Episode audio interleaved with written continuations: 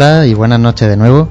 Soy José Ibáñez y aquí levantamos de nuevo otra vez este paso de pasión en Jaén. Hoy tenemos algunas bajas. José Miguel no nos puede acompañar. Esta la enfermedad no nos libra ninguno.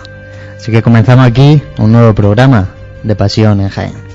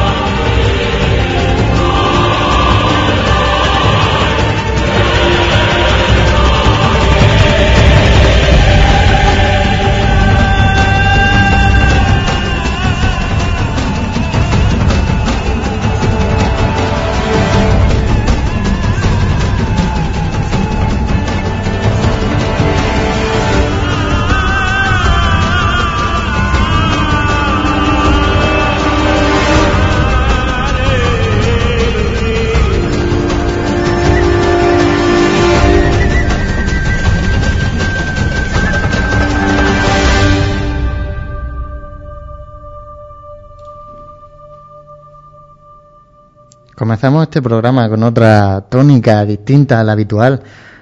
Eh, José Miguel hoy, pues lamentablemente, como he dicho antes, la enfermedad no nos libra a ninguno de, de pasar estos malos ratos. Y como ya estaba todo preparado, estaban todos los costaleros dentro del paso y teníamos aquí a nuestros capataces, hemos decidido hacer esta levantada y que sea lo que Dios quiera, porque aquí me acompaña conmigo mi compañero capataz del Paso del Silencio y un gran amigo, Rafael Vera. Buenas noches. Buenas noches, José. ¿Qué tal? ¿Cómo, te, pues ¿cómo sientes ante estos micrófonos un tanto rudimentarios? Estoy más nervioso que el martes santo a las 8 menos 5, pero bueno, vamos a intentar hacerlo esta noche lo mejor que podamos, ¿vale? Pues hombre, pues seguro que lo hacemos lo mejor que, que podremos, vamos. Y hoy nos va a acompañar con nosotros aquí un entrevistado especial, Antonio Mesa Jiménez, y también tenemos a nuestro primer invitado de usuario de nuestra página web pasionenjaen.com, que hemos seleccionado su comentario y nos va a acompañar con nosotros José Vilche. Rafa, si te parece, vamos a dar paso a la primera marcha. Pues así, pues así, José, iniciamos nuestro programa eh, por desgracia no tenemos la introducción a la que nos tenía acostumbrado José Miguel, pero empezamos con una gran marcha. La agrupación musical Nuestro Padre Jesús de la Pasión de Linares nos trae en su segundo trabajo discográfico la marcha Jesús del Prendimiento.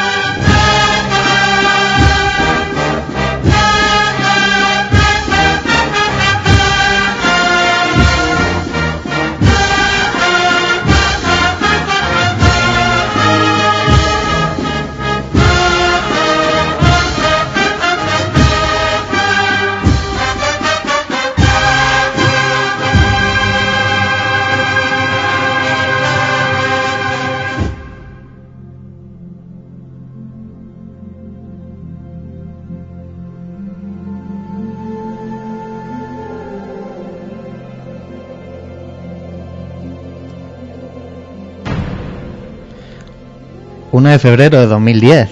Estamos ya casi a las puertas de ese miércoles de ceniza que iniciará la cuaresma. Cada vez tenemos más actos y más cultos que las cofradías van sacando en sus noticias y nuestra página web la va anunciando, pasionenjaen.com, lo volvemos a recordar. Y tenemos con nosotros también, otra vez más, y desde la lejanía, a Manuel Jesús Negrillo. Manuel, muy buenas noches. Buenas noches, José Ibáñez. Buenas noches, Rafa.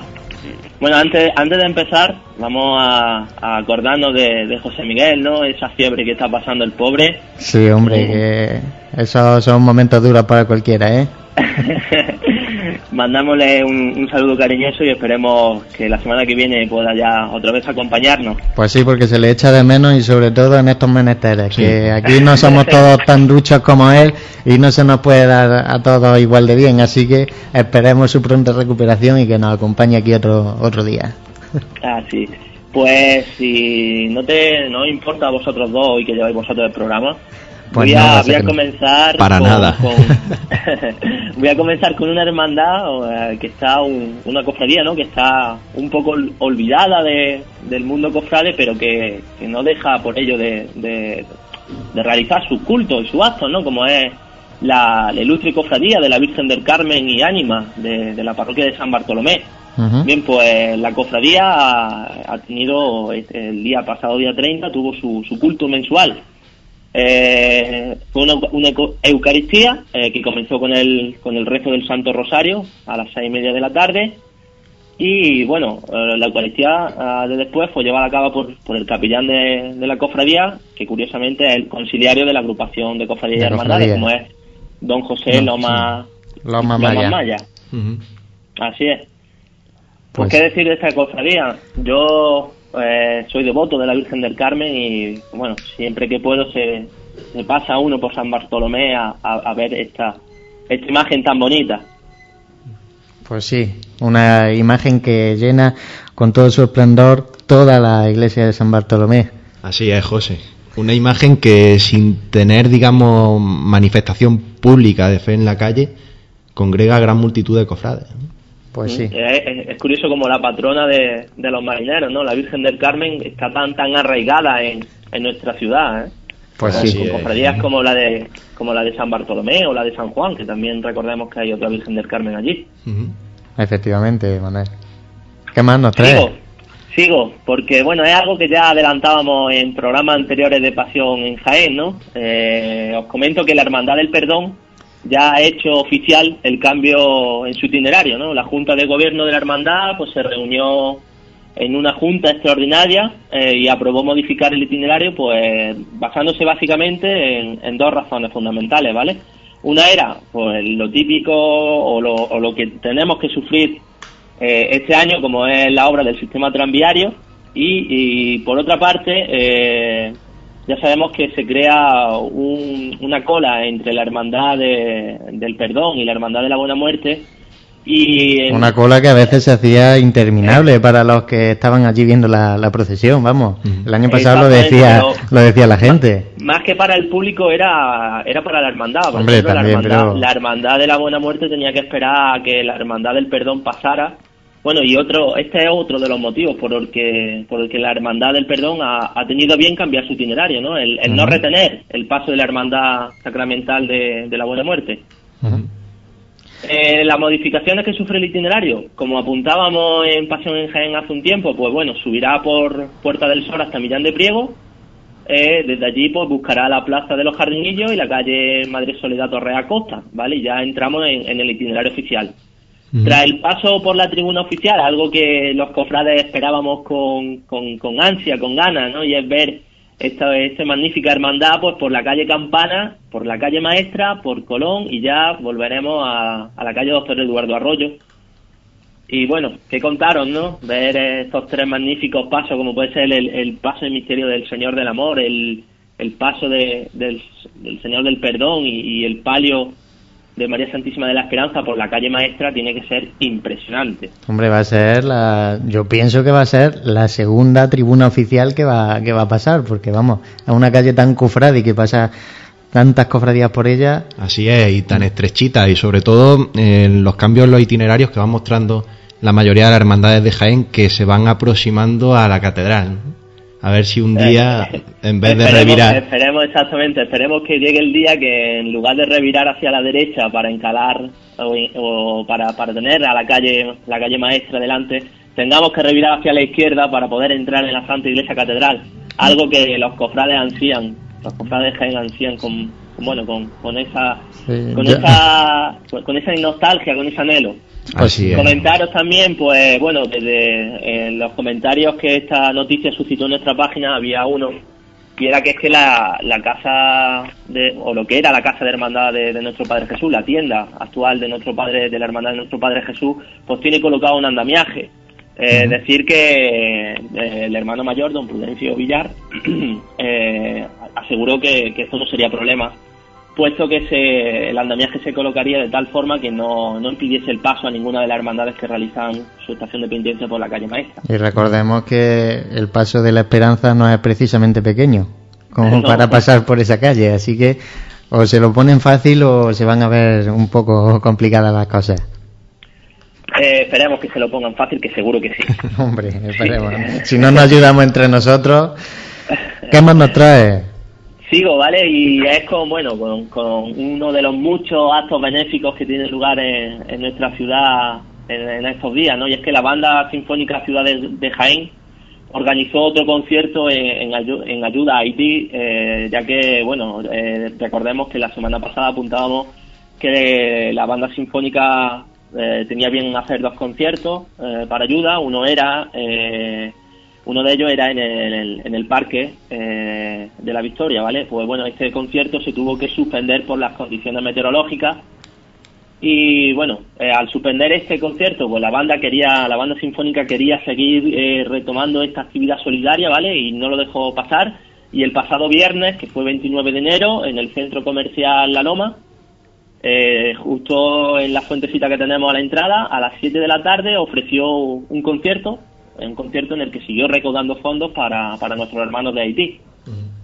Recordemos, bueno, lo que os he dicho, ¿no? Que esta banda recauda fondos para los damnificados por el seísmo de, de- de la isla caribeña, ¿no?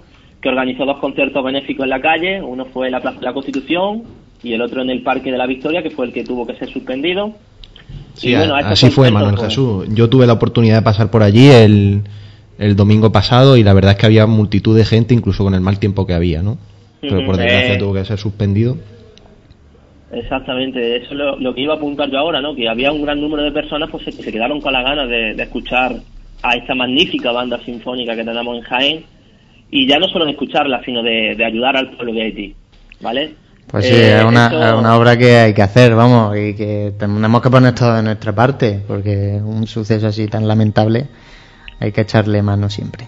Exactamente, pero fíjate que no ha sido la única en esta semana, la única banda o la única formación musical o el, o el único colectivo musical que ha tenido a bien pues recaudar fondos para esta causa, ¿no? Porque sin abandonar los actos caritativos por, por parte de este colectivo, la agrupación musical María Auxiliadora de Jaén eh, también llevó a cabo la recaudación de fondos para, para poder enviarlo a Haití, aprovechando la festividad de, de San Juan Bosco. Recordemos que San Juan Bosco es el fundador de la congregación salesiana, eh, en la que diciembre pasado celebró su 150 aniversario y eh, de la que la agrupación musical María Auxiliadora forma parte. Pues Muy sí, bien, Manuel Jesús. Manuel Jesús, ¿qué más tienes?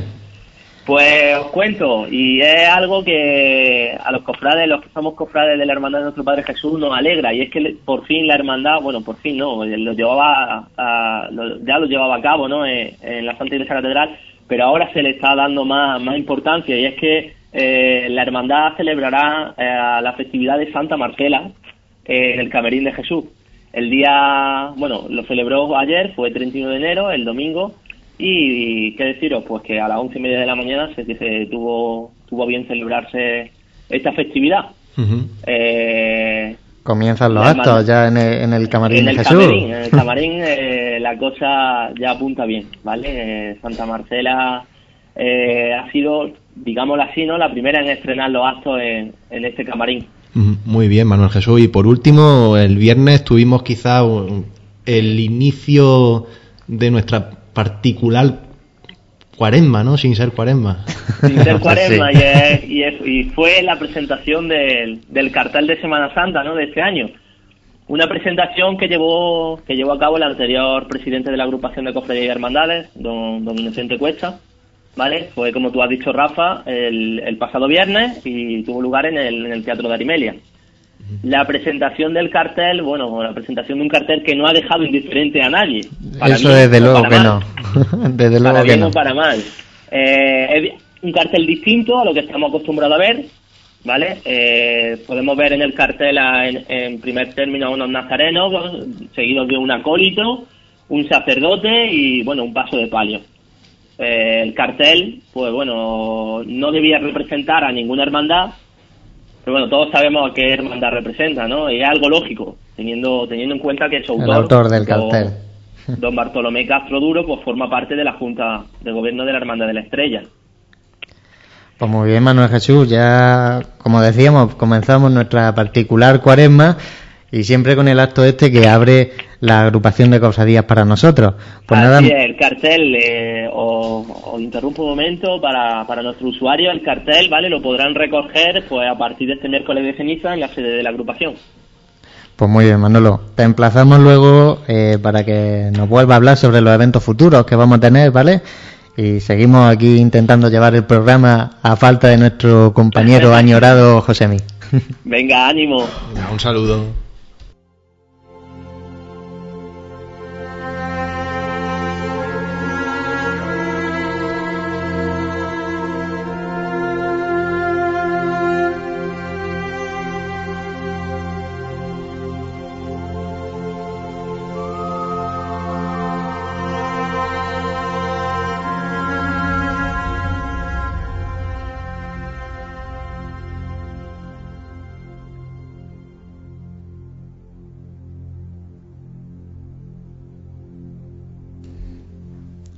Pues proponíamos esta semana en nuestra web uno, un tema que quizás deberíamos tocar más a menudo, como, como son los, los ex hermanos mayores en, la- las cofradías. Proponíamos para, para tal tema un invitado que los presentes hoy en la mesa pues conocemos bastante bien, como es Antonio Mesa Jiménez, ex hermano mayor de la Cofradía del Silencio, ¿Y qué voy a decir de él? Si fue el que me metió en estos menesteres de las juntas en las cofradías. Así que o, o se lo tengo que reprochar o se lo tengo que agradecer, pero quizás por eso esté yo hoy aquí.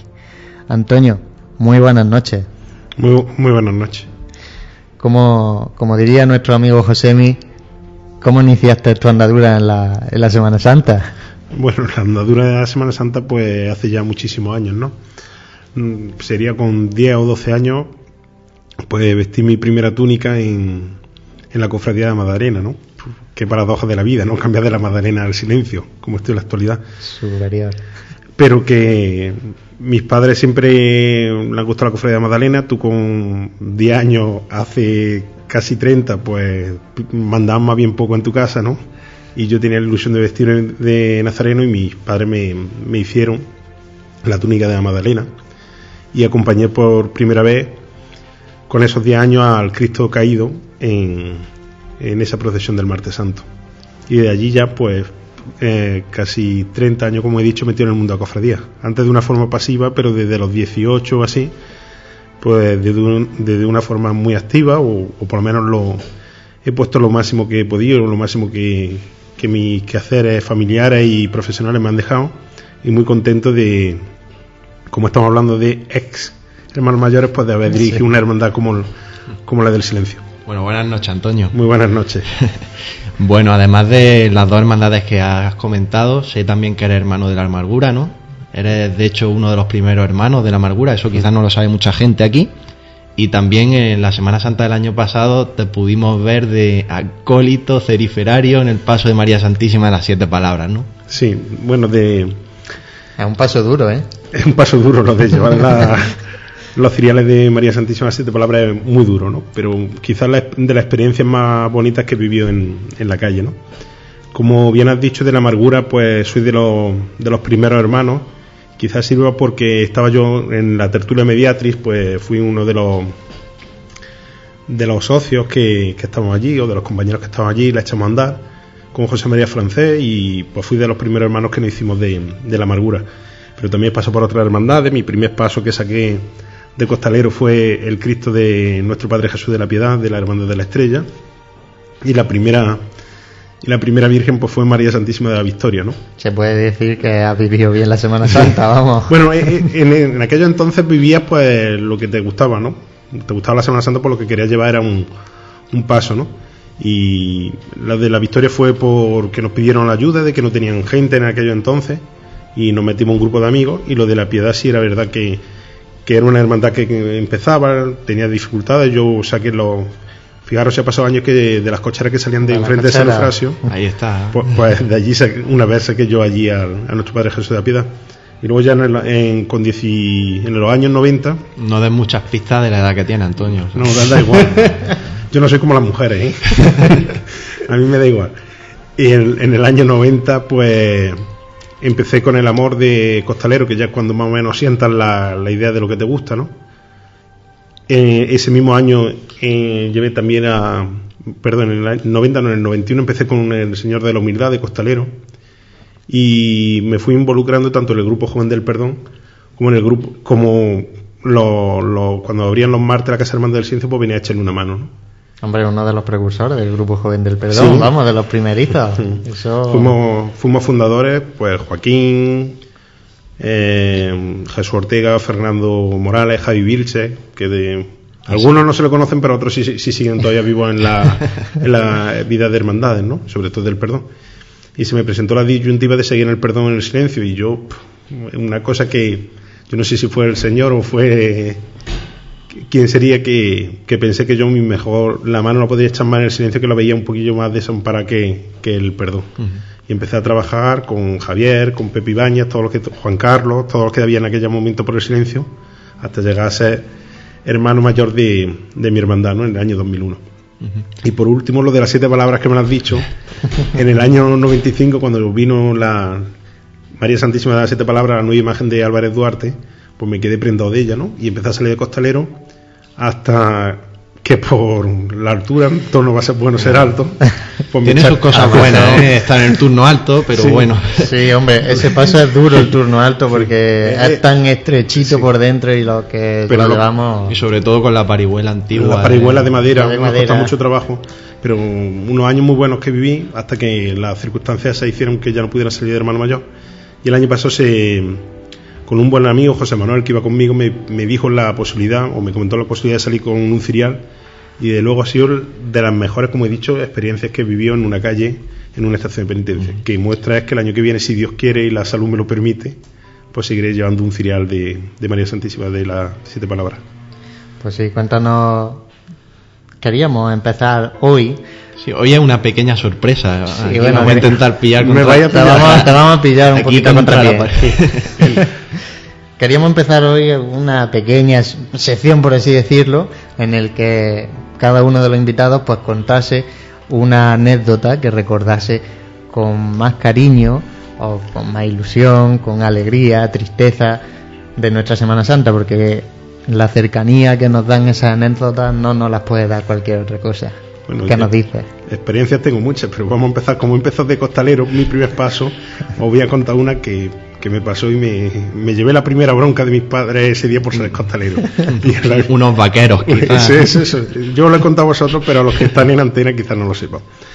Pues con pues hace 20 años, pues no, no, había, no se llevaba ni pantalones de, de costalero, ni se llevaban unos pantalones vaqueros y una, y una camiseta blanca. Una camiseta blanca. Yo no sé. ¿Y los calcetines de qué color, Antonio? Color blanco.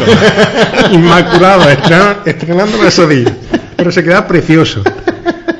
Y, y la, el paso de, la, de nuestro Padre Jesús de la Piedad era muy estrechito, íbamos 30, tres palos de 10 cada uno. Y decían, y antiguamente se decía que como nos sentábamos en los listeros, en los laterales, pues lo pusieron aquello como un gallinero. Lo, llenaron entero de tela metálica y dejaron un hueco delante, muy pequeñito, que era por donde entramos y por donde salíamos los costaleros.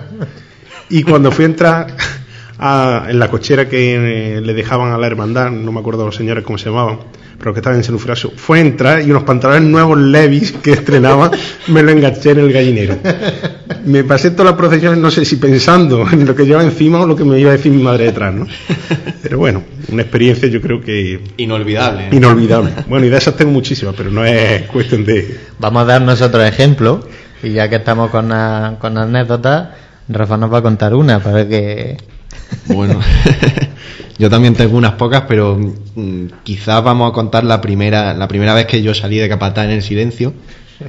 Una vez hecho el voto de silencio, los únicos que lo rompemos, pues somos José, el otro contraguía, que por aquel entonces era Agustín y yo.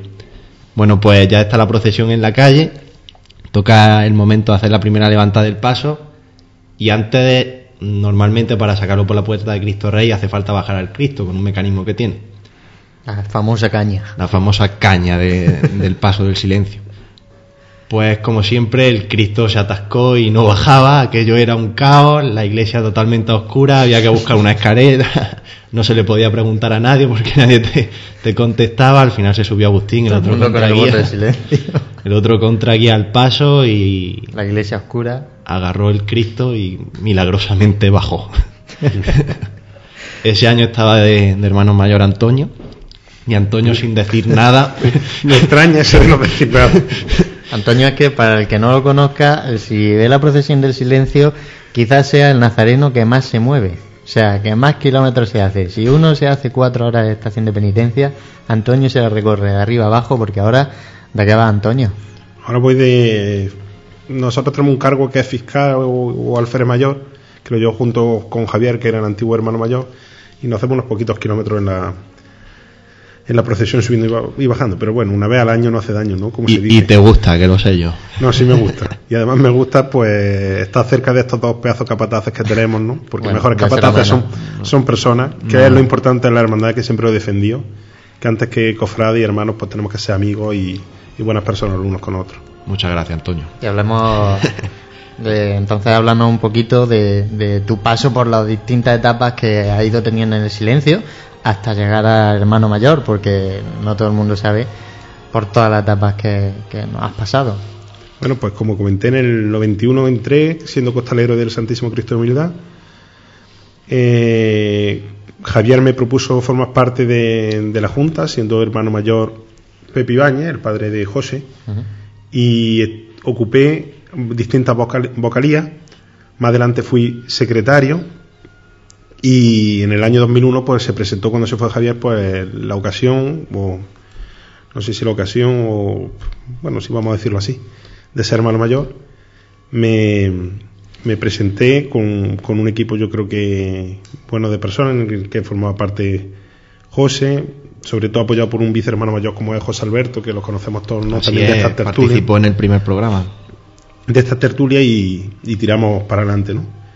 Y en la estación de penitencia, pues empecé de costalero, como he dicho, después cogí dos años el paso del Santísimo Cristo de la Humildad, de como fabricano, como se dice antiguamente, cuando ibas con las andas por fuera. Digo, por fuera. Hermano mayor, seis años, que son los peores años que viví yo en- dentro de una estación de No penitencia. digas eso, Antonio. Un el cargo de hermano mayor es quizá pues el más porque tienes que estar en la presidencia tienes que estar atento a todo aunque confía en toda la gente que llevas no pero siempre estás atento a todo pero te gustaría moverte de un sitio para otro esto más cerca de tu Cristo más para adelante quizás como esté ahora no y desde que acabé tres años bueno dos, eh, dos estaciones de penitencia esta será la tercera pues de fiscal o, o alférez mayor Muy bien, Antonio. ¿En qué momento recuerdas con más cariño del, del- cuando fuiste hermano mayor? Bueno, hay muchos momentos, ¿no? Pero quizás lo. Un, un momento en que, quizás materialmente, vamos a decir que fue cuando trajimos el nuevo canasto del Señor de la Humildad, ¿no? Pero no cuando lo estrenamos entero, sino el primer año que, El primer año que salió que salimos. Sí, sí, pero cuando lo trajimos fue una expectación enorme, lo dejamos en, en la calle San Carlos y estaba la calle llena ¿no? de, de gente y todo el mundo esperando ver ese canasto. Y, y luego me quedo con seis momentos. Que todo, yo soy una persona que me suele emocionar, pero siempre me, se- me emocionaba y, y soltaba una lágrima la misa del martes santo, la de antes de la estación de penitencia. Porque es importante esta estación de penitencia, pero más importante la Eucaristía, ver la iglesia que estaba llena y era de verdad cuando me sentía orgulloso y muy orgulloso de ser hermano mayor del silencio. Muy bien, Antonio. Otra pregunta que tenía yo ganas de hacerte. Eh, ¿Qué se siente cuando son aproximadamente las doce y media de, ya de la madrugada del miércoles santo? Y Antonio Mesa deja por última vez la vara labrada que te representa como hermano mayor de silencio. No lo sé. Una pregunta un poco complicada. Además, ese año, es que si no me equivoco, me parece que ese año no salimos a la calle. No se salió. Y entonces fue una, una decisión un poco un poco amarga, ¿no? Porque fue, fue la Semana Santa esta tan pésima que estuvimos, sí, que salieron tres o cuatro hermandades en Jaén. Nosotros luego al final podíamos haber salido porque no llovió en toda la noche, ¿no? Pero después de el, chaleco, como decimos que en Jaén, el chaleco de agua que le cayó a la, a la Magdalena por la calle, pues no era lo más idóneo, ¿no? Por eso un sentimiento un poco agridulce, ¿no? Porque en la última estación de penitencia pues te gusta sacar, salir a la calle. Antonio, aquí en la página web, como sabéis, nos estáis dejando preguntas para él y una que nos hace eh, Francisco Jesús del Árbol. ¿Cómo cree usted que ha cambiado la Hermandad del Silencio desde que dejó el puesto? ¿Tiene pensado volver a presentarse hermano mayor? ¿Cambiaría algo de la actual hermandad? Casi nada, ¿eh? Demasiada pregunta. bueno, la Creo que en estos tres años que han pasado de la Hermandad del Silencio hemos vivido una situación desagradable, ¿no? Porque fue que yo dejé el mando a un, hermano, ¿no? Que era Francisco Javier Liébana, por distintas circunstancias. Este hombre, o este hermano, dimitió y se presentó Manuel Jesús Gordo, cosa que no es agradable para nada que se tenga que presentar a alguien por una dimisión, ¿no? Con, con Manolo Gordo, pues íntimo amigo mío, buena persona como casi todo el mundo que estamos aquí en el, en el silencio, pues es una persona que tiene una idea muy clara y quizás coincidamos mucho en esa idea. ¿no? Ha seguido una labor, yo creo que un poco de continuidad de lo que había, no ha habido cambios traumáticos, de cambios traumáticos digo de, de estilo ni nada de eso. ¿no? Y, y muy orgulloso de seguir perteneciendo a la hermandad. La segunda me parece que si, si me iba a volver a presentar, ¿no? Te va a volver a presentar. Tenemos abierto ahora mismo un periodo electoral que se abrió hace poco tiempo. José, tú eso lo sabes bien. A ver lo que nos hace. No.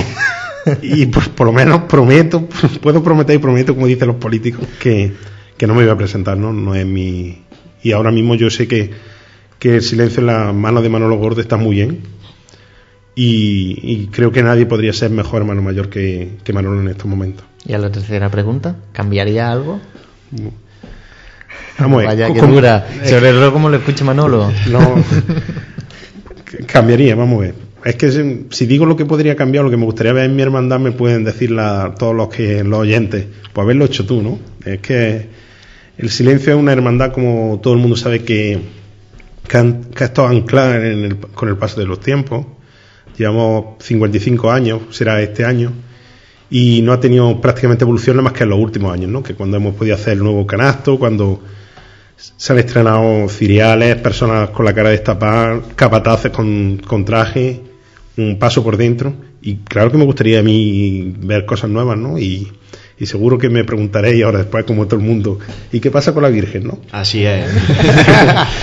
Nuestro usuario de la página web Pasión en Jaén nos pregunta, Jesús Pagalajar, ¿Para cuándo una imagen mariana en la cofradía del silencio? Jesús Pegalaja estuve, el otro día coincidí con él en la universidad y me dijo, cuando vayáis a hacer la Virgen, contad conmigo que voy a echar la mano para lo que haga falta, ¿no?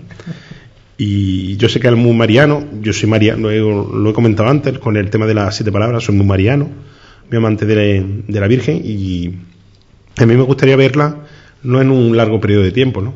Sí, lo que pasa es que hablar de imágenes tiene que pasar mucho, primero una asamblea general que quiera eso, antes de la asamblea general que nuestro hermano mayor en su proyecto quiera eh, meter un, una, una Virgen Mariana, la asamblea, contar con el visto bueno del obispado y también de nuestro capellán don Juan García, y luego ya cuando se haga primero sería el culto después para ponerle en la calle medio decorosamente y como yo creo que a todos nos gustaría, ¿no? Pues tardaríamos pues bastante bastante, bastante años. Pero que ojalá, ¿eh? Ojalá que antes de que el Señor me llame a su, a su lado, como se dice, pues yo pueda dar una virgen aquí en el silencio. hombre. Tenemos, hombre, Antonio en la página, Antonio M. Nuestro no soy yo, ¿eh? No, no, Antonio M no eres tú, pero podría serlo, vamos. Eh, nos hacía la misma pregunta de, de la dolorosa en el silencio y también nos decía, El hermano mayor de una hermandad debe ser, bajo su opinión, un responsable único y directo de todo lo acontecido en una hermandad o simple portavoz de un gran número de gente que la forma. Yo creo que es la cabeza visible de una hermandad. Pero si una hermandad de 500, 600 hermanos, bueno, vamos a hablar de la nuestra, de 500 y pico hermanos que somos, una persona tuviera que ser el que dirigiera todo y el que hiciera todo, pues lo llevaríamos claro, ¿no? No llegaría a ningún sitio. Un hermano mayor tiene que ser la cabeza visible y la persona que aglutine a un grupo de hermanos válidos y que sean los que tiren para adelante de una hermandad. Así es. Tiene que dar la cara. Así es, Antonio. Eh, tenemos también aquí otra pregunta que hace el usuario de la página, Frank Cubero. Dice, ¿qué le parece que muchos dirigentes cofrades, una vez abandonado su puesto de responsabilidad dentro de la Junta de Gobierno, abandonen a sus cofradías y ni siquiera acompañen posteriormente como simples hermanos de luz a sus titulares en la estación de penitencia? Sin comentario, ¿eh? sin comentario, porque eh, yo creo que un hermano mayor tiene que dar ejemplo cuando ha sido hermano mayor y cuando es ex hermano mayor. ¿no? Ex hermano mayor, la figura que hay, ¿no? Y yo sé que hay que, quitarse un poquito del medio porque viene la gente, pero los cultos, el primero que tiene que estar dando ejemplo es ese ex hermano mayor. En la procesión, el primero que tiene que estar es el hermano mayor, no viéndolo desde la acera como pasa en muchos casos, ¿no? Yo creo que es una pregunta que cualquiera que esté en el mundo de las cofradías y que entienda un poco esto, pues la ve que un poco fuera de todo. Muy bien, Antonio. También el usuario Frank Cubero hace una pregunta en relación a la agrupación de cofradías, ¿vale? Como introducción decir que tú también has participado activamente mientras fuiste hermano mayor de la hermandad como administrador de la agrupación, ¿vale? Y te pregunta lo siguiente. Eh, ¿Consideraría oportuno que los miembros de la comisión permanente de las vocalías no tuviesen por qué ser dirigentes en activo en sus respectivas cofradías? De este modo, en la opinión del usuario, Frank Cubero, se liberaría de trabajo a estas personas y estos cargos podrían ser ocupados por personas que ya no están en activo en Junta de Gobierno, como ocurre en otras ciudades andaluzas. Quizás sí, lo que pasa es que aquí no, estamos encorsetados por la norma diocesana. ¿no? La norma diocesana dice que la única persona que, que puede estar ahí, bueno, es la terna, ¿no? que si mal si no me equivoco, yo creo que es la terna que puede estar pues sí, sería bueno, ¿no? Lo que pasa es que también no hay que olvidar que la agrupación de cofradías no puede tener unos actos, no puede ser otra cofradía en Jaén, ¿no? Sino tener unos actos que aglutinen a todas las cofradías. Y lo que me daría miedo es si personas que no estamos metidas en la cofradía, en la Junta de Gobierno, nos metiéramos ahí, porque intentáramos formar otra cofradía, ¿no? Que fuera la agrupación de cofradías. Sin imagen, pero con un acto propio de una hermandad. Con sus propios actos y sus propios cultos. Recordemos a todos los oyentes que hace poco nos mandaban unas cartas al lector a la, web y de nuestro usuario Francisco Jesús del Árbol y se quejaba del comportamiento de la gente y de la educación que tenían hacia ciertas hermandades de la capital. A razón de esto, otro usuario nos pregunta en la página. Bueno, el usuario Juan, ¿cómo le sienta a un penitente no conseguir ese recogimiento durante la estación de penitencia por algo externo como el murmullo constante del público en general. Y ya que decir de la mala educación de otros, que todos los que sabemos.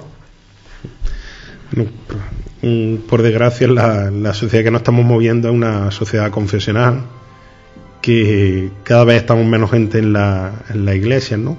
en los templos y la gente que se nos acerca muchas veces, aunque veamos las calles llenas, pues son gente que no entiende de, de iglesia y que nos ve como, como dicen los carteles, ¿no? Declarada de interés turístico nacional, ¿no?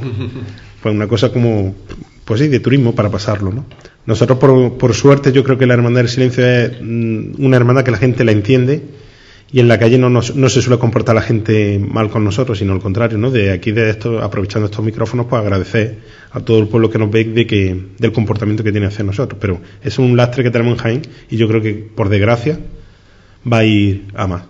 Pues Antonio, muchas gracias por pasar con nosotros este pequeño ratito y por dar a conocer un poco más profundamente tu persona, que no siempre se, se da a conocer de este modo en, la, en las entrevistas que se hacen habitualmente en la radio.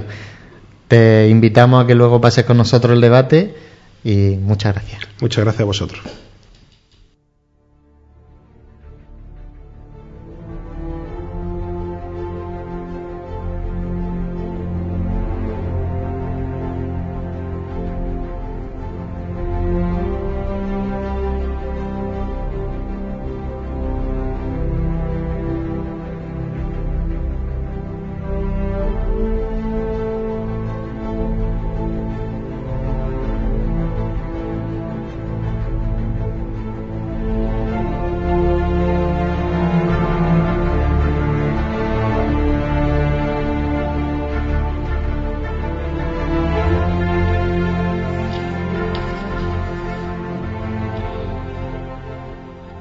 Sí, cuando llega el martes santo a eso del mediodía y se acaba la exposición de paso en la cual nuestro invitado anterior, Antonio, participa activamente, recogemos todo para que esté todo listo para las 8 de la tarde para ponernos en la calle.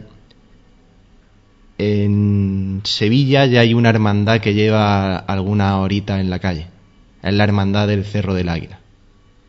Y detrás del paso de los dolores del cerro suena la marcha Santísimo Cristo de desamparo y abandono.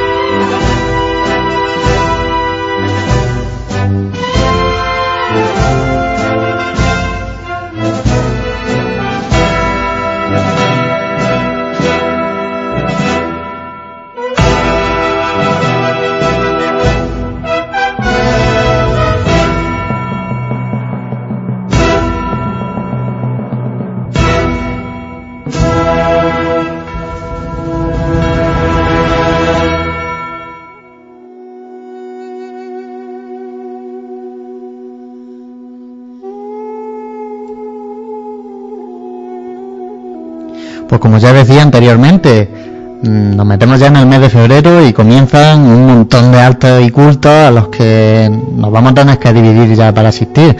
Tenemos todavía el teléfono colgado a Manuel Jesús Negrillo. Muy buenas. Hola de nuevo, chicos. ¿Qué tal? ¿Cómo, cómo andas? bien, bien, bien, escuchando eh, muy atentamente y bueno, dando... Estaremos dando el pego, aunque sea, ¿no? Sí, sí, sí, está ahí geniales, de verdad os lo digo, de corazón. Ya, pues, vamos a intentar seguir haciéndolo bien. Manuel, cuéntanos. Os cuento, ¿vale? Y bueno, ya que estamos enfilando la, la, semana, la Semana Santa o la, la cuaresma, que ya la tenemos más cerquita todavía, pues se van ultimando los calendarios de ensayo y de mediciones. Y si no importa, voy a hacer un pequeño repaso de los que de esta semana, ¿no? Eso es, haznos un pequeño resumen. Venga, pues empiezo. El calendario de ensayo de los costaleros de la Congregación de la Veracruz, si no os parece mal, ¿vale? Pues sí, venga. Ensayos, bueno, comentaros que son de carácter obligatorio para todos los hermanos y hermanas costaleras y costaleros, eh, excepto los de los pasos del Cristo de la Veracruz y de María Santísima de los Dolores. Eh, Bueno, eh, Muy curiosa. Eh, el paso sí, eh, decir curioso sí. Eh, en, en, una, en la reunión de costaleros que tuvieron eh, hace poco, pues se estipuló, se, se sometió a votación y, y si quedando excluidos estos dos estos dos pasos. No entiendo el, el por qué se le excluye a estos dos pasos. Algún día lo invitaremos aquí para que den sus opiniones. Eh, pues mira, eh, buena idea. la, la, apuntamos. Seguimos. Os cuento, venga, el calendario de ensayo. Eh, el paso de la oración en el huerto, ¿vale? Ensaya los lunes eh, a partir del día 1 hasta el día 15 de marzo. Es decir, el día 1 de febrero, eh, que es hoy, el día 8, el día 15, el día 22 de febrero y ya pasamos al 1, al 8 y al 15 de marzo, ¿vale? Eh, el horario es a las 9 de la noche en eh, la Casa de Hermandad, que está en la calle, la calle Muñoz Garnica, en el número 19. Eh, eso con respecto al paso de la oración en el huerto. Con respecto al paso de Jesús preso, bueno, pues el ensayo será los martes, eh, desde el día 2 de febrero, es decir, el 2, el 9, el 16 y el 23 de febrero, y el 2, el 9 y el 16 de marzo a la misma hora que el paso de la oración en el huerto, a la misma hora y en el mismo sitio. Eh, sigo. El paso de palio de María Santísima de los Desamparados eh, eh, en el turno de, los hombres, ¿no? Eh, para los costaleros. Eh, estos, estos costaleros ensayan los miércoles a partir del día 3, es decir, pasado, pasado mañana al siguiente, exactamente, el miércoles día 3, el 10, el 17 y el 24 de febrero, y el 3, el 10 y el 17 de marzo. Y el y para el paso de, de María Santísima de los Amparados eh, también, pero para mujeres, o sea, costaleras, eh, se ensayan los jueves, el 4, el 11, el 18 y el 25 de febrero, y el 4, 11 y 18 de marzo. Así es, pues mucha suerte a estos hermanos que por primera vez este año inician lo que es un calendario de ensayo. Y bastante en amplio. En mi opinión, bastante serio. Sí. Y que tengan suerte el domingo de Ramos y el Jueves Santo, respectivamente. Estamos, estamos hablando de. eh, son siete ensayos, lo que tiene, por ejemplo, el paso de la oración. Bueno, el paso de la oración en el huerto de Jesús Pérez y de María Santísima de los Amparados, ¿eh? Siete ensayos son bastante. Bastante ensayos. Desde la congregación se nos apunta también, pues que si hay tres ausencias sin justificar, pues ya se, se tomarán las medidas necesarias. ¿Y qué más tenemos, Manuel Jesús? Venga, más. Eh, las mediciones del paso de, del misterio de la Santa Cena y de su paso de palio, de María Santísima de la Caridad y Consolación. Pues bueno, estas mediciones se llevarán a cabo eh, durante los días 1, 2, 3 y 4 de febrero, es decir, eh, estos, estos cuatro días, desde hoy hasta el próximo jueves, eh, de 8 a 10 de la noche en los salones parroquiales de San Félix de Valois. Muy bien. Eh, desde la vocalía de Costaleros, bueno, pues se ruega que aquel que no pueda asistir, pues que se ponga en contacto con los responsables de cada paso. Sigo. Pues muy bien. Y es que tenemos también las mediciones de costaleros para el paso de misterio de, de Jesús de la Salud entrando en Jerusalén. Estuviese nuestro nuestro capataz, José Miguel, Sí, lo pues nos expli- lo informaría de primera mano. Pero bueno, para eso estoy yo aquí, ¿no? Para, para intentar daros a conocer esto. Bueno, eh, a lo que voy. Eh, el- las mediciones de los costaleros de, de, la, de la borriquilla se llevarán a cabo durante los días 3, 4 y 5 de febrero, de 8 de la noche a 10. Los costaleros del paso, bueno, pues ya tienen fecha para, para medirse. Ya había gente que, que decía que cuando iban a medirse ellos. Pues bien, esta semana, eh, 3, 4 y 5, recordad, de 8 a 10 en, en los salones que tiene la, la hermandad en, en, la, en su sede canónica, ¿no? Allí esperemos que ya esté José Miguel totalmente recuperado, porque si no las mediciones... la ten- Eh, sí, su- supongo que sí. Hace un, hace un ratito he estado hablando con él y ya se encuentra un poquito mejor. Muy bien. ¿Vale? Eh, os comento, bueno, pues que, que todo aquel que pertenezca ya a la cuadrilla eh, tiene que medirse igualmente, ¿vale? Para, para bueno, aliviar los, los trámites a la hora de los ensayos y de, y de los cuadrantes. Y, bueno, asimismo también desde la fabricanía del paso, pues se nos indica eh, algo que, que todas las hermandades deberían de cumplir a rajatabla, ¿no? Y es que todo aquel que quiera pertenecer a la cuadrilla debe de cumplir los siguientes requisitos. Digo, eh, tener la mayoría de edad legal, es decir, los 18 años. Eh, gozar de buena salud física. Recordemos que lo que se hace debajo del paso es un trabajo físico. Eh, cumplir con todo y cada uno de los ensayos que se programen, que por algo se programan. Eh, ser hermano de la hermandad, algo muy importante y que gracias a Dios en Jaén esto ya se va solucionando. Y estar al corriente del pago de o bien la papeleta de sitio estipulada por la hermandad o bien de la cuota cofrade. Bien, Algo que Manolo. las hermandades se debería de cumplir. ¿Y qué nos cuenta de la pre- peregrinación carmelita? Pues os cuento, y es que antes hemos hablado de que la, la, la, la cofradía de la Virgen del Carmen no pues tenía un culto, bien, pero no es solo eso lo que, lo que no ha llegado a la redacción de Pasión en Jaén esta semana, y es que van a realizar una peregrinación para ganar el jubileo del año santo de, de Caravaca de la Cruz, Murcia. La salida, bueno, pues la salida será el sábado 17 de abril de 2010 a las siete y media de la mañana y bueno, visitarán pues los municipios de Lorca, de Caravaca de la Cruz y Calasparra. El objetivo de la misma, pues bueno, visitar, como he dicho antes, pues la, la ciudad de Caravaca de la Cruz con su iglesia, sus conventos, su basílica, ¿vale? Así como el casco histórico que tiene Lorca y uno de los santuarios más impresionantes que tiene España, como puede ser el de la Virgen de la Esperanza en, en Calasparra. Muy bien, Manuel Jesús. ¿Y qué nos cuenta de la presentación del cartel y del boletín de la Hermandad de la Borriquilla? Me leí, me leí la mente, bien. eh, la presentación, pues el próximo 5 de febrero se será presentado tanto cartel como boletín. Eh, primero se presentará el cartel, que estará a cargo de doña Isabel González González, que es camarera de, de María Santísima de la Paz.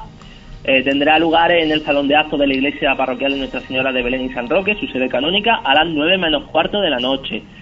Después de, este, de esta presentación del cartel, o sea, tras, la presentación del cartel, pues se presentará el boletín de la hermandad, que bueno, que tiene por título Aleluya, y el boletín pues estará presentado por, por la señorita Rosa María Romera González, que es fabricana general de la hermandad, en el mismo sitio y al finalizar, eh, al finalizar la presentación del cartel se presenta el boletín. Y tenemos por último también un curso de formación en la Hermandad de la Santa Cena, organizado por la vocalía de formación de la, de la cofradía. Así es, y es que los días 4 y 5 de febrero a partir de las 8 y media y el día 6 de febrero a las 6 y media pues se realizará el plan el plan de formación para, para hermanos aspirantes a, a formar parte de la hermandad. Eh, bueno, consta pues, de un ciclo de son tres charlas formativas eh, y se realizará por los tres días previos al triduo que al triduo cuaresmal y bueno, cuyos objetivos serán pues el del día 4 la formación cristiana con conocimientos básicos relativos a los sacramentos, la Biblia y los tiempos litúrgicos, el día 5 eh, los conocimientos básicos relativos al rezo del Santo Rosario, la celebración del Via Crucis, la adoración al Santísimo. Y el día 6 pues la vida de hermandad, el conocimiento y el funcionamiento externo y externo que tiene la, la- en este caso la, la hermandad de la Santa Cena, ¿no? Pues muchas gracias Manolo, una vez más diciéndonos los, los próximos eventos a los que nos tendremos que dirigir en esta cuaresma, ¿no? Sí, ya cada vez, cada vez se nos llenan más, se nos llenan más folios con, con estos actos. Ya vamos, vamos a tener que, que, bueno, que no sé cómo lo haremos para repartirnos por todos, pero, pero ahí Pues estaremos. Tendremos que ir haciendo un breve resumen de cada uno de ellos un poco más rápido. Cuando son ya las 11 de la noche, pues te despedimos aquí, que ya no son horas, y te dejamos que descanse un poquito. Nosotros seguimos aquí con nuestro invitado y daremos paso al debate. Venga, pues José, si no te importa recordar a la gente eh, nuestro correo, redacción o radio arroba pasionenjaen.com, ¿vale? Redacción arroba pasionenjaen.com o radio pasionenjaen.com. Ujú. pues ahí estamos la gente a que nos escriba y todas sus sugerencias que nos las manden a nosotros. Muchas gracias. Venga, un saludo chicos. Venga.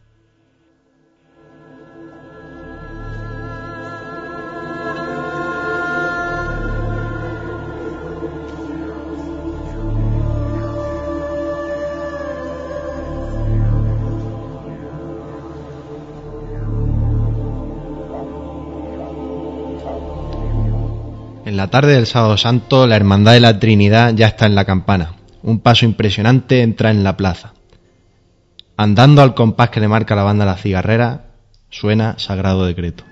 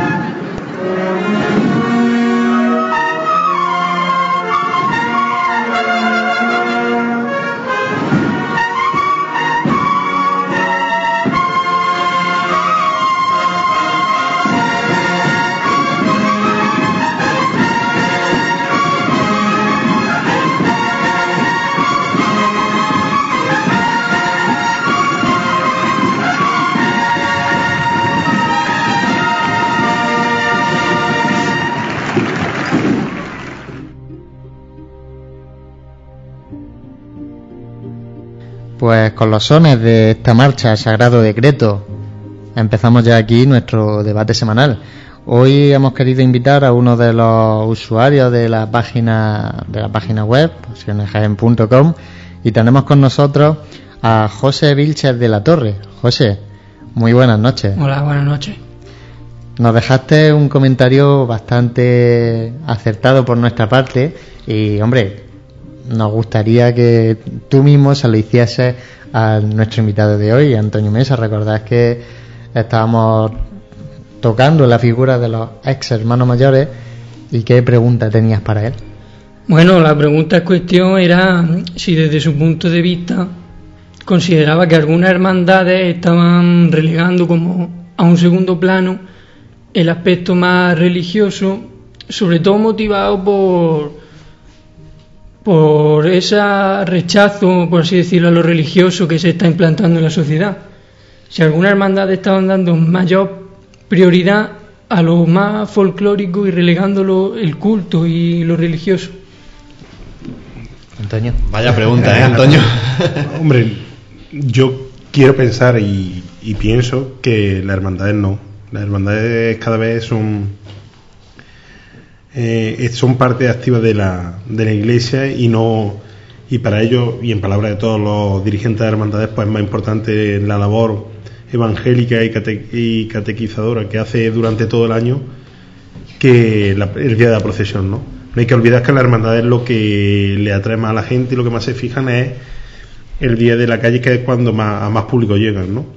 Y, pero que, de luego la pregunta, yo pienso que no. Luego sí hay otras partes que, que me duelen y, y en un artículo que, que, escribo este año para el Pasión y Gloria, porque así me lo pidió el hermano mayor de mi cofradía, lo digo, no entiendo, y lo digo de aquí de estos micrófonos, a lo mejor a alguna persona le, duelen.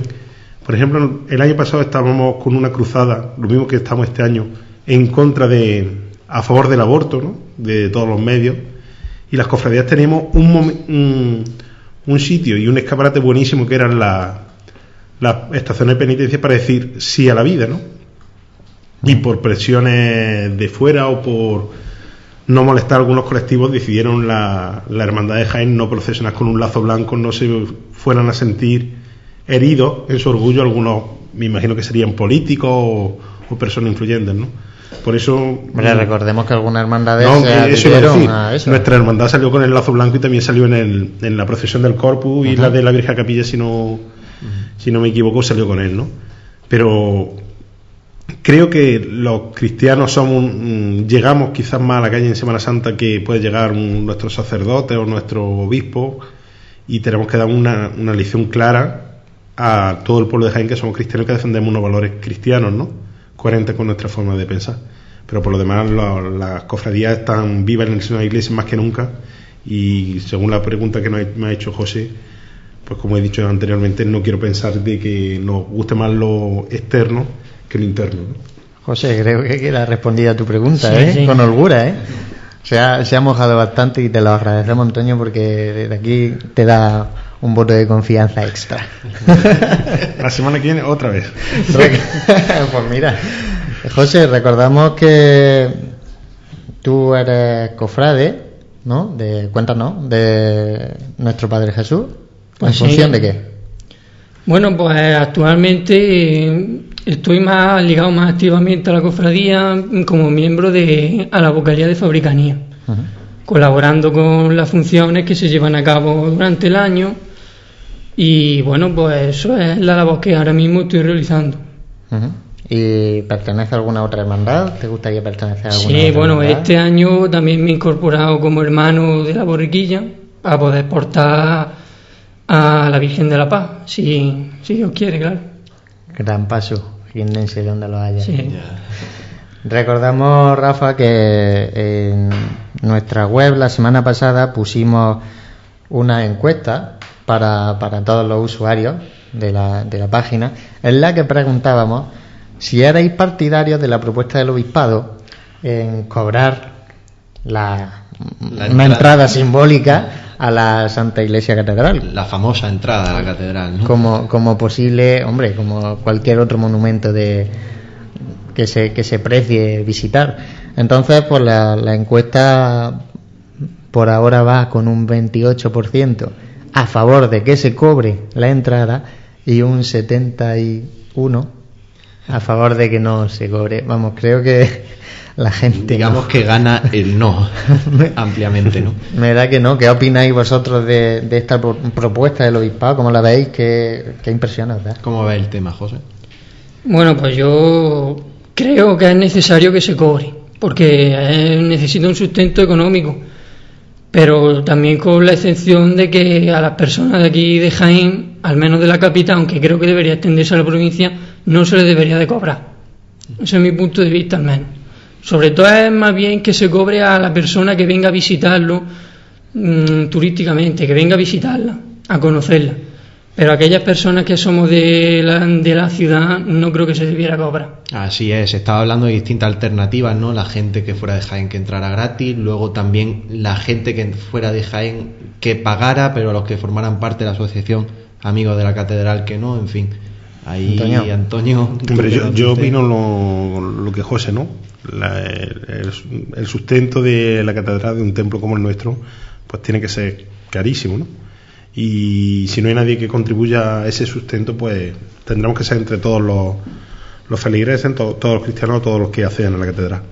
Me parece bien que, los de Jaén no, no paguen, ¿no? porque si yo quiero entrar a ver el Cristo de Misericordia o el Cristo de la Buena Muerte o la Virgen Angustia, que son imágenes que hay allí, pues no voy a tener que, por qué pagar y creo que no me tengo que por qué eh, circunscribía a, unos cultos, ¿no? Y, es más, los cultos que salían esta semana en los periódicos me parece que lo han dejado más que a las 10 de la mañana una misa los, de diario y los fines de semana me parece que también, ¿no? Que ahora mismo hay muchísimas misas en, la catedral, pero van a sacar todas al sagrario. Lo que ha dicho de una asociación como Amigo de la Catedral que no pague, a mí me vendría bien porque soy de la Asociación de Amigos de la Catedral, pero yo estimo que por pertenecer a un colectivo no tienes por qué eximirte de, de lo que van a tener que hacer un, ciudadano nuestro, ¿no?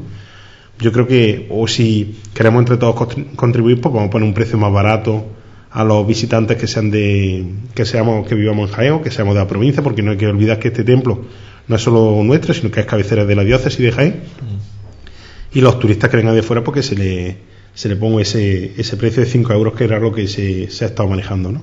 O sea que también corre el peligro, si no cobramos a la, gente de Jaén, una gran mayoría de personas en Jaén apenas acceden al templo.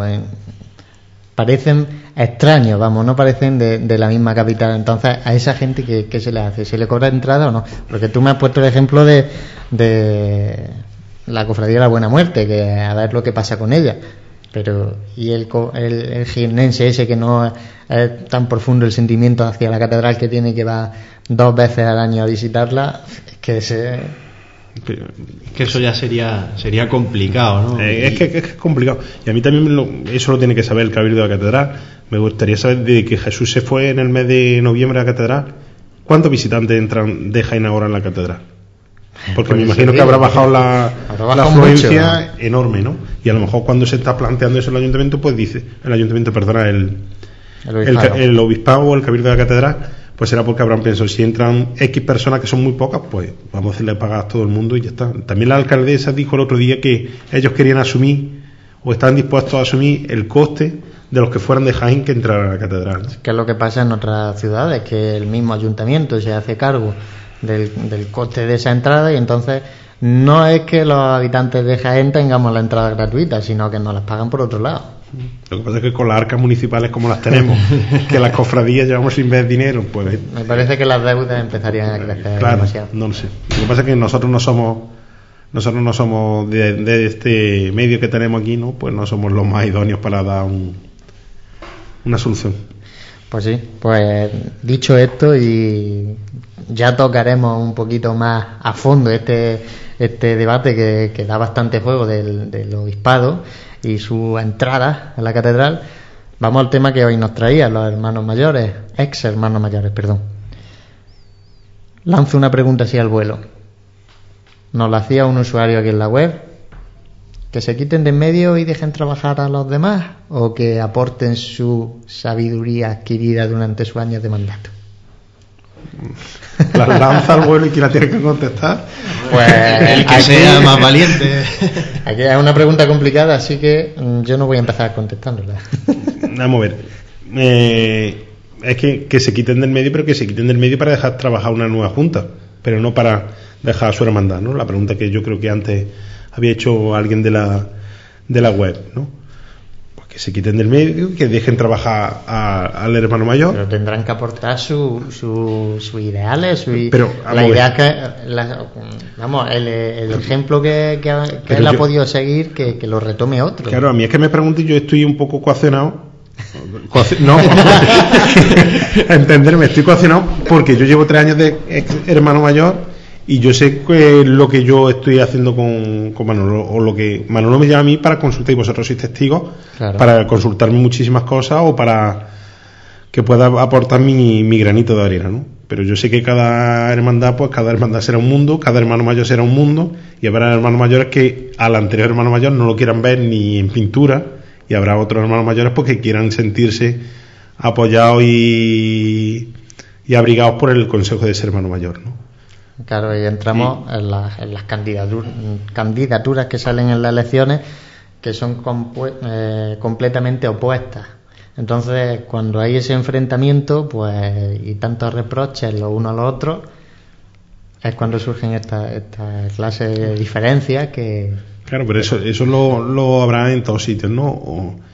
Eh, eh, vámonos a la cuna de la Semana Santa, Sevilla. Sevilla, todas las hermandades tienen varias candidaturas, ¿no? Allí es que es política. Ayer le falta muchas veces pegar carteles, ¿no?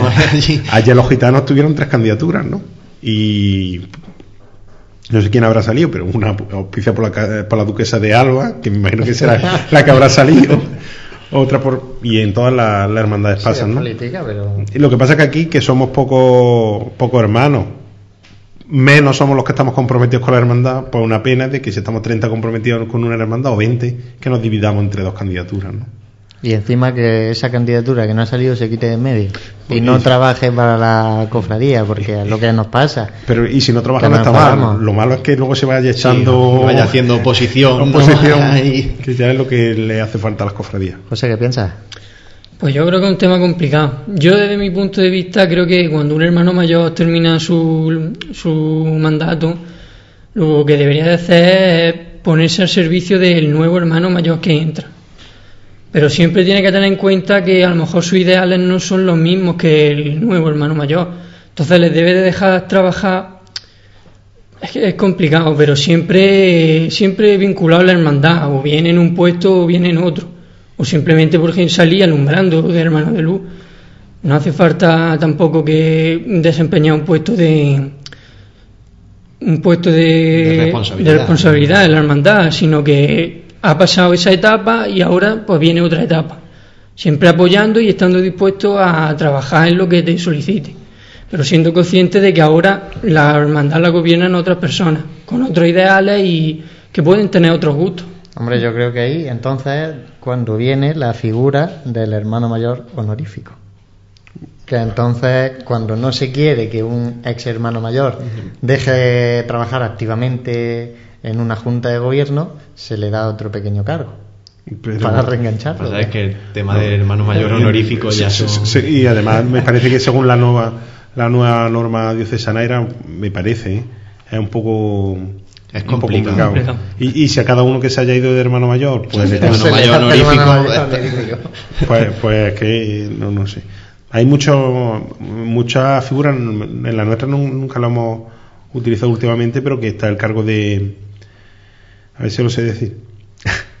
Todos los hermanos mayores que se van los dejan con un puesto que no tienen, en principio no tienen voz, que tienen voz, pero no tienen voto, que lo llaman conciliario. Y que hay muchas hermandades que lo tienen, la de Jesús, tuya de José, pues es una de que la está utilizando mucho y lo tienen ahí para que aconseje lo que lo que pueda y durante y por la experiencia que ha tenido, ¿no? Pues sí, pues hombre, yo particularmente pues pienso que un hermano mayor no debería de, de dejar de figurar en el buen sentido de la palabra en la, en la misma cofradía, en la misma hermandad y sí que tiene que aportar su sabiduría y su saber al nuevo hermano mayor que se presenta, porque todos no nacemos sabiendo. Hay que apoyar de alguna forma y si no se le apoya desde la anterior candidatura que estuvo, pues no sé yo quién, lo, quién va a apoyar. Mm, así es, ¿no? Él tiene que aportar su experiencia siempre que le sea demandada por el actual hermano mayor, ¿no? Porque si te empiezas a meter mucho ya te pueden decir, oye, déjame a mí hacer. Pero y además influye también la forma de pensar, vamos a irnos a nuestra hermandad, ¿no? A lo mejor yo era, lo he dicho antes que no, ¿no? Pero a lo mejor yo no era partidario nunca de sacar una virgen en el silencio y luego entra Manolo Gordo hablando de la nuestra y es partidario, ¿no? Entonces yo no, yo con él no puedo ir entender, no puede estar en una misma junta de dirección ni nada porque es que tiene al enemigo en casa, ¿no? Pero entonces, ¿el, ¿el ex hermano mayor se tiene que adaptar a los nuevos tiempos que corren o a las nuevas ideas o, o, si- o seguir en sus 13? Tú, por ejemplo, has puesto el ejemplo de, de la Virgen en el silencio. Si ahora llega Manuel Jesús Gordo y dice, pues mira, pues voy a hacer yo una Virgen, y tú, como no la querías, no lo apoyas, o dices, pues mira, Hombre, le haces ver la- los pros, los contras, los...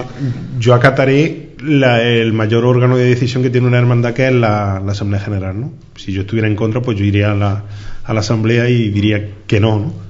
Pero luego si la hermandad de- decide hacer una virgen, pues como el, el que más. De todas maneras, este no es el caso. Ojalá Manolo un día de estos diga... Digamos que estamos suponiendo, Suponiendo, nada de que lo que mucho estamos diciendo. Es Es mucho suponer, ¿no? Pero bueno, ya está. en la, en la cofradía de nuestro Padre Jesús. Cuéntanos, José, más o menos cómo está yendo, está figurando el ex hermano mayor. Bueno, pues que yo conozca actualmente de, de cargo de conciliario, pues está eh, el actual presidente de la agrupación de cofradías, José María, José María. que fue el antiguo hermano mayor de la cofradía y desempeña ese cargo de conciliario, que digamos más o menos es aconsejar desde su punto de vista o desde la experiencia que ha tenido en años atrás, aconsejar al que actualmente es hermano mayor, pero siempre dejándole libertad de que ahora el que rige es Claro, siempre con ese apoyo por detrás, ese trabajo que no se ve detrás de las cortinas, así que siempre se va a sentir la Junta respaldada por, por esos hermanos mayores. Pues muchas gracias a todos. Para finalizar, pues me gustaría que terminaseis con una frase que resuma a esta figura del ex hermano mayor. Antonio, podemos empezar por ti. Bueno, sí, yo primero, antes de decir esa frase, pues daros las gracias a, a Pasión en Jaén por haberos acordado de mí. Sabéis que me tenéis, como siempre os lo he dicho a ti, José, personalmente, Como conciliario. como- para, para lo que queráis. Eh, daros la, la enhorabuena por el programa, porque aunque haya faltado José Miguel, pero no se ha notado, estos capataces son capataces del silencio. Notado. capata- Bueno, capataces del silencio. Bueno.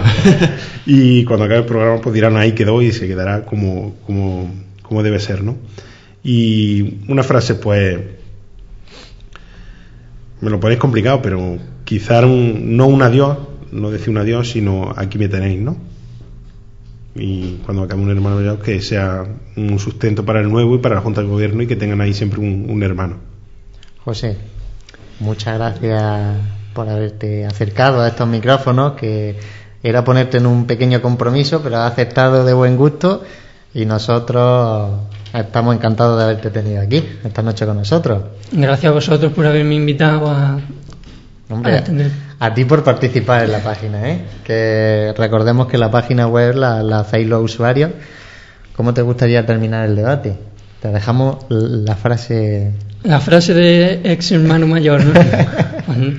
Es difícil. Yo diría no un adiós, sino un hasta luego y apoyo las decisiones que vas de tomar.